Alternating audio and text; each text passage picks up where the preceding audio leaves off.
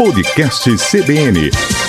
Olá Maceió, olá Alagoas, diretamente da redação da CBN Maceió, eu, Emanuele Borba, estou com você para mais um episódio do nosso podcast, com informações e novidades sobre o que você precisa saber quanto ao país e principalmente o que acontece em Alagoas.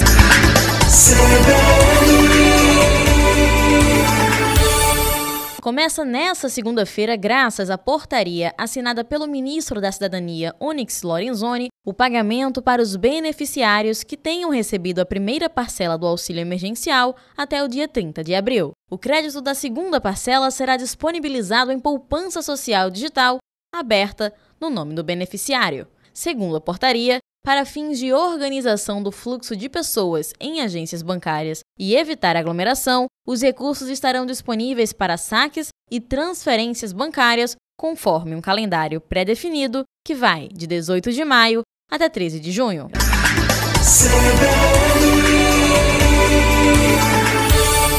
O secretário da Saúde, Alexandre Aires, esteve presente na inauguração do Hospital Metropolitano na última sexta-feira. E lá foi explicado que a chegada dos pacientes com a Covid-19 nesta nova unidade será feita a partir de uma certa restrição. Nós estaremos recebendo pacientes. Esse hospital não é um hospital porta aberta, vai funcionar nos mesmos, mesmos moldes do Hospital da Mulher no enfrentamento ao Covid. Só, só irá para cá pacientes que antes passem pelas UPAs, pelos postos de saúde, pelas, pelas centrais de triagem ou que vinham regulados pelo interior. O hospital, que foi o maior investimento do governo para o enfrentamento à Covid-19, como explicou o governador Renan Filho, foi entregue emergencialmente para a utilização do Estado e seguirá em funcionamento mesmo após o momento de pandemia, como pontua o governante. 130 leitos de enfermaria especializado é, em Covid-19 depois vamos fazer aqui transplantes, cirurgia de alta complexidade, é, vamos fazer o Instituto do Coração, que é o próximo passo, né, Ramalho? E esse será. Né? É tudo, tudo eletivo. É, transplantes, eletivo, né? É, transplantes e o novo hemoal também será aqui. E o novo hemoal que a gente vai tirar de lá do lado do HGE e trazer para cá numa estrutura mais moderna.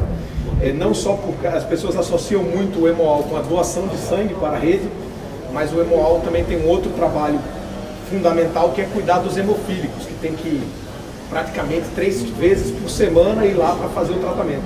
E a estrutura lá é muito antiga, doutor Márcio, nós vamos modernizá-la para oferecer uma assistência de mais qualidade.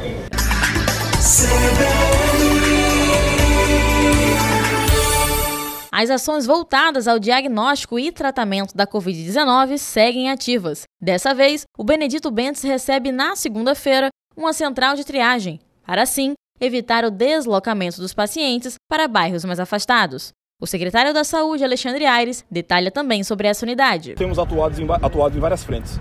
É, uma delas é a ampliação de leitos hospitalares, mas nós precisamos também ampliar a assistência ao cidadão. O cidadão precisa estar mais próximo e, e ter acesso às, aos primeiros atendimentos, às portas de urgência de maneira mais rápida e mais próxima da sua residência. Por isso a gente está tá inaugurando na segunda-feira a central de triagem do Benito Bentes, onde temos uma expectativa de atender até 200 pessoas por dia, com testagem no local, para que as pessoas não precisem deslocar a postos de saúde mais distantes, a UPAs mais distantes. Além da inauguração na parte alta de Maceió, o secretário adiantou uma outra entrega para os alagoanos. Dessa vez, um hospital de campanha para a cidade de Maceió, conforme finalizou o secretário. Essa semana nós estaremos entregando à sociedade o hospital de campanha do Dr. Celso Tavares. Celso Tavares foi um importante infectologista que nos deixou, infelizmente, em fevereiro, que com certeza, se nesse momento estivesse vivo, estaria aqui ao nosso lado, é, é, liderando esse enfrentamento ao Covid-19. Então, uma justa homenagem na próxima quarta-feira, no mais tardar na quinta, a gente está com os últimos trâmites sendo realizados. A gente vai estar entregando 150 leitos no hospital de campanha do Dr. Celso Tavares.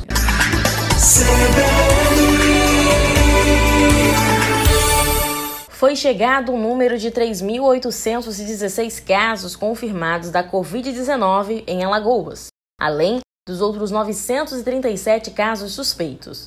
Por isso, hoje o que vem preocupando os alagoanos é o aumento de casos positivados. Por hora, ainda segue em vigor o último decreto emergencial, este com validade até o próximo dia 20. Por causa dele, por exemplo, circular na orla de Maceió para realizar atividades físicas está proibido.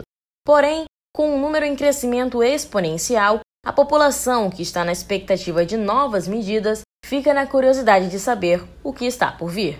Regiões com números cinco vezes piores que Alagoas adotaram normas mais drásticas. Em Pernambuco, por exemplo, o lockdown fez com que a capital, Recife, alcançasse 62,1% de isolamento, enquanto em Maceió o número não ultrapassa 45%.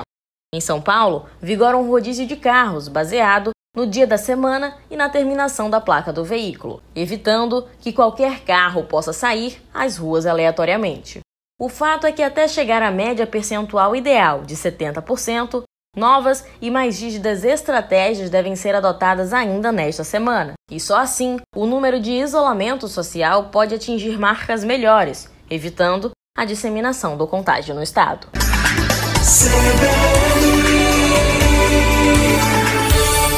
O Acontece em Alagoas fica por aqui. Essas e outras notícias estão disponíveis na íntegra em nosso site cbnmaceió.com.br. Acesse agora e conheça o nosso portal. Até a próxima!